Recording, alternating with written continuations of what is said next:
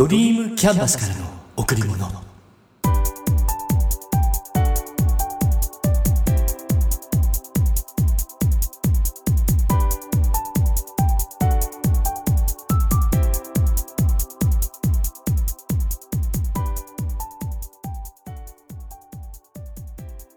皆さんこんにちは。ドリームキャンバスの竹内義之です。今日は12月31日大晦日。今年もあと数時間で終わります。皆さんにとって今年はどんな一年だったでしょうか？楽しかったこと悲しかったこといろんなことがいっぱいあったかと思います。一年分ね。だけどそれは全てワンシーン。人生はワンシーンだけではないです。振り返ればそのシーンは今の自分に必要だったこと。そして今起きている出来事はこれからの自分に影響を与えること。うん。だから今が一番大事。今を楽しむ。そう考えると今。今が人生そのものなんですね。ところで私の会社は12月29日に仕事納めでした。最後の最後までドタバタしていましたが最後は気持ちよく休みに入りました。そして年末年始のこの休み今しかできないことに時間を使います。今月のテーマ出会いはここから入ります。先月のポッドキャストの最後に出会いについて少しお話しさせていただきました。年を重ねれば重ねるほどさまざまな人さまざまなタイプの人と出会います。この人いいなって思う人嫌だなって思う人自分と気が合う人とはそばにいたい話をしたいって思うし苦手だなって感じる人とは距離を置きたい自分の一生は無限ではないから無理をしなければ付き合えない人なら離れている方がいいかもしれない。そうお伝えしました。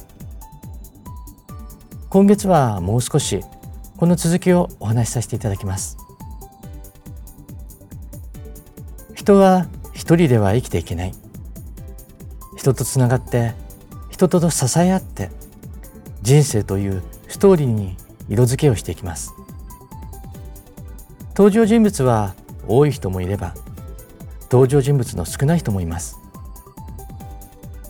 でも思うんです。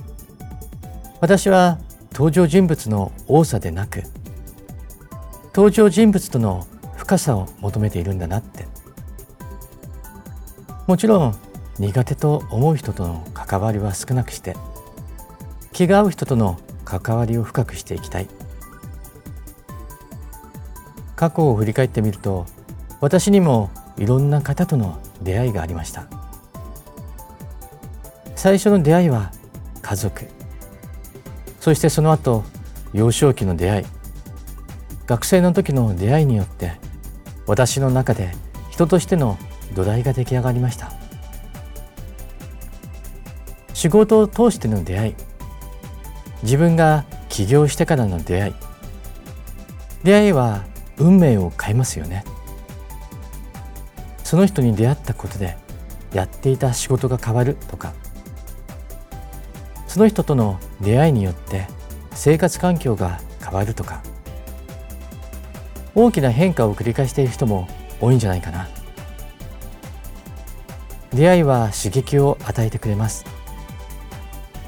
その人の考え方や生き方それらに共感して俺もやらなきゃって思うこといっぱいあります。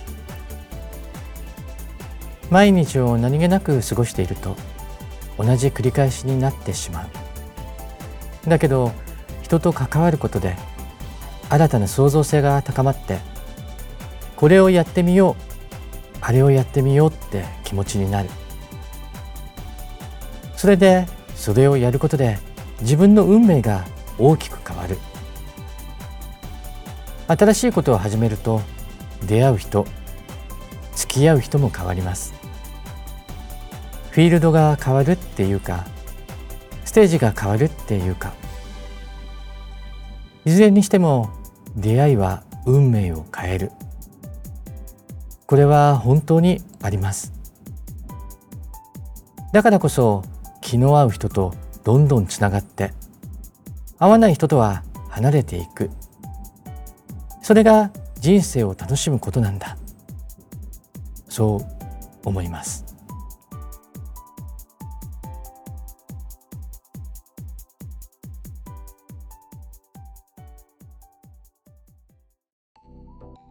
ある雑誌のフレーズからあまり自分のことを卑下するな。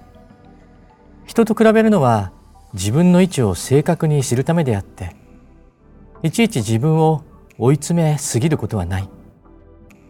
仲間や応援している人が心配するだろう。これいい言葉だと思いませんか？読んでいてすごいって思ったんです。比較についての話なんですけど誰かと何かを比較した時自分が劣っている。でも劣っていることで落ち込むことはない。だって落ち込むために比較をしたんではないから。うん。そうなんですよね。テストの点とか仕事の結果とか。比較するのは今の自分の位置を正確に知るためであって。知ったことで次に何をどうするのか。どんな改善をして次に向かうのか。大切なのはそこなんです。生活をしていると比較をする場って案外多いです。自分ができないことを誰かができる。そうするといいなって思う人もいれば悔しいって思う人もいる。で今度はみんなができないことを自分ができる。そうすると優越感を感じる。どうだい？って感じ。面白いですよね。感情の変化。まあ自分に関係ないことは比較ではなくて違いなのかもしれないけど。自分が今やっていること同じことを誰かがやっていてその人の状態を聞く。うん、その人の状態を知ると比較してしまう。これだけ頑張っているのになんで？ってなる。それで俺には無理だったのかなって落ち込む。だけど他人と自分は違います。やり方も違えばタイプも違う、うん、だから劣っていることで落ち込むことはないんですよね。だから今度はそこに後付けで行動を考える。何をすればやることですよね。どうすればやり方。それを考えてさらにやり続ける。何度もチャレンジして達成する。それだっていいと思います。簡単には諦めない。妥協しないってこと大事です。かっこいい。あそもそも比較して落ち込むこの落ち込むっていうのは私の学んでいる心理学的には落ち込むことを選択しているってことなんです。人が落ち込む理由に3つがあります。1つ目怒りの制御。文句を言いたくなるような時怒りたくなるのを落ち込むことで抑える。二つ目助けてほしい。自分の望みを相手に伝えて相手に動いてほしい。言い方を変えると他人をコントロールしようとしている。三つ目逃避。したくないこと恐れていることをしないための言い訳。うん。ありますよねこんな体験って。特に落ち込むっていうのは3番目の逃避。したくないこと恐れていることをしないための言い訳って意外と多いかもしれない。やっているのにとか口に出す人も多いです。これは言い訳なんですよね。そもそも人と結果でしか比べていなかったら相手がどれだけやっているかなんてわからない。もちろんやってる量と時間だけではないですけど。まあとにかく比較するのは今の自分の位置を正確に知るためであって落ち込むためではない。本当に比較するのは昨日の自分。今までの自分。自分自身なんだと思います。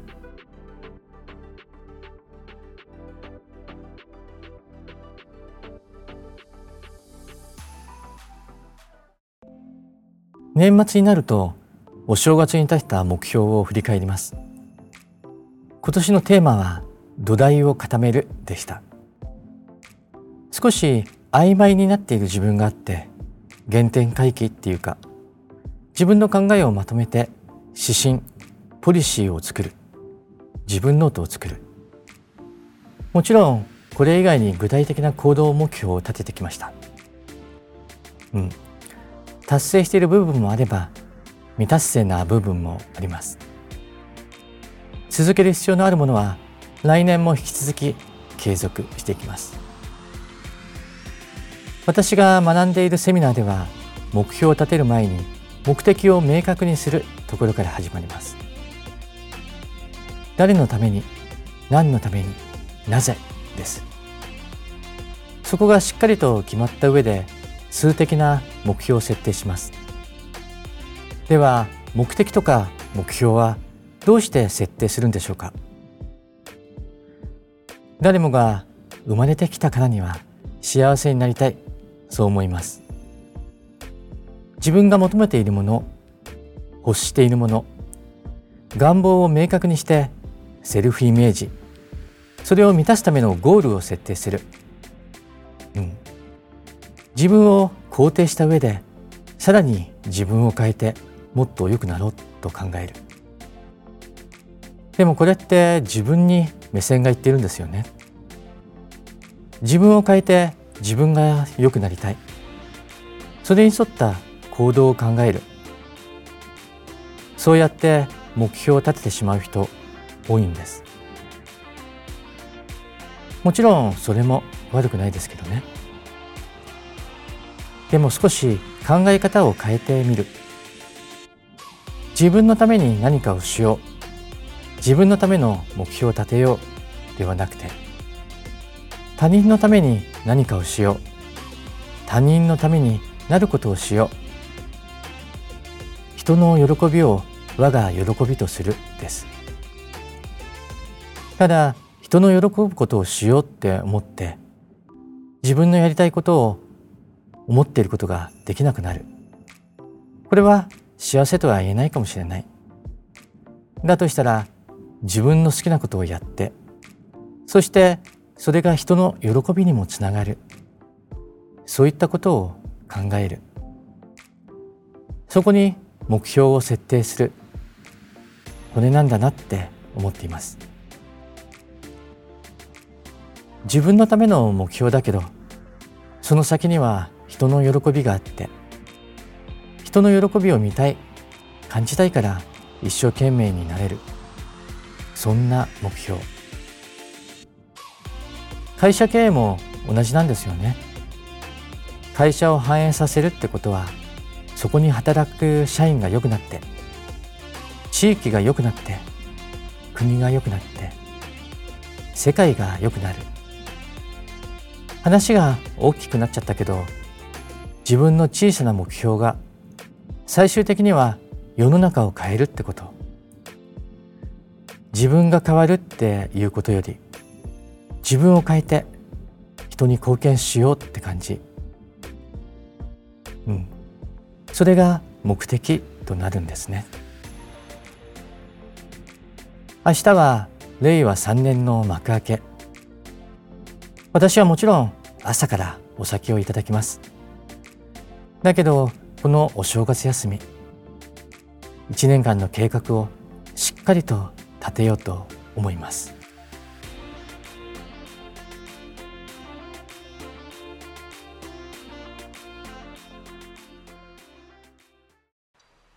私は人を褒めるのが非常に下手みたいです。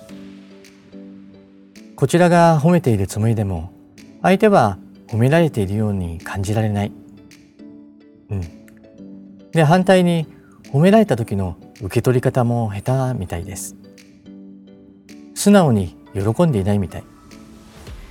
自分の中では照れてしまっていて恥ずかしくなって照れ隠しをしているんです実は。結果受け取り下手になっているんだと思います。自分は褒められた時の受け取り下手。だから相手を褒めることが下手なんだって。分かってるんです本当は。もともと思っていないことを口にするのがあまり好きではなくて。だから本当にそう思った時だけ相手を褒めています。難しい性格なんですよね。でもここは直さないと。人のいいところを認める。そして褒める。それって大切ですから。話は変わるけど私は感謝って言葉は大好きです。人に何かをしてもらった時にありがとう。当たり前のことだけど案外小さなことにありがとうが言えてない人は多いです。好意や気遣いに感謝するって大切ですよね。小さな声で言うのではなく相手に聞こえる大きな声で伝える。声の大きさも非常に大切。だってうなずいてるだけでは相手には伝わらないでしょ。だから伝わる声で。そもそも感謝ってしてもらったことだけがその対象ではなくてその人のその存在自体がありがたいっていう時それもあります。あなたがいてくれてよかったとかそんな時皆さんありませんか？そもそも過去を振り返った時あなたに会えてよかったって。そんな出会いにも感謝です。あと感謝できる人になる。ってことと同じぐらい感謝してもらえる人になる。っていうことも大事。人にありがとうって言ってもらえるために何かをするのは変だけど自然にした行為が相手をありがとうの気持ちにさせる。ありがとうって言われたら嬉しいです。うん。私も言われたら嬉しいです。ではどうしたら感謝してもらえる人になれるか。やっぱ謙虚で素直で気づいたらすぐ動く。話をしていてしっかりと聞いてくれてしっかりと答える。率先炊飯。上下関係の意識が小さく同じ目線で何でもする。うん。ありがとうが言える人ってきっとありがとうって言われることも多いんだろうな。そんな気がします。だから感謝できる人になれば自然と感謝してもらえる人にもなれる。ありがとうの回数を今の倍にする。まずはそこから始めてみませんか。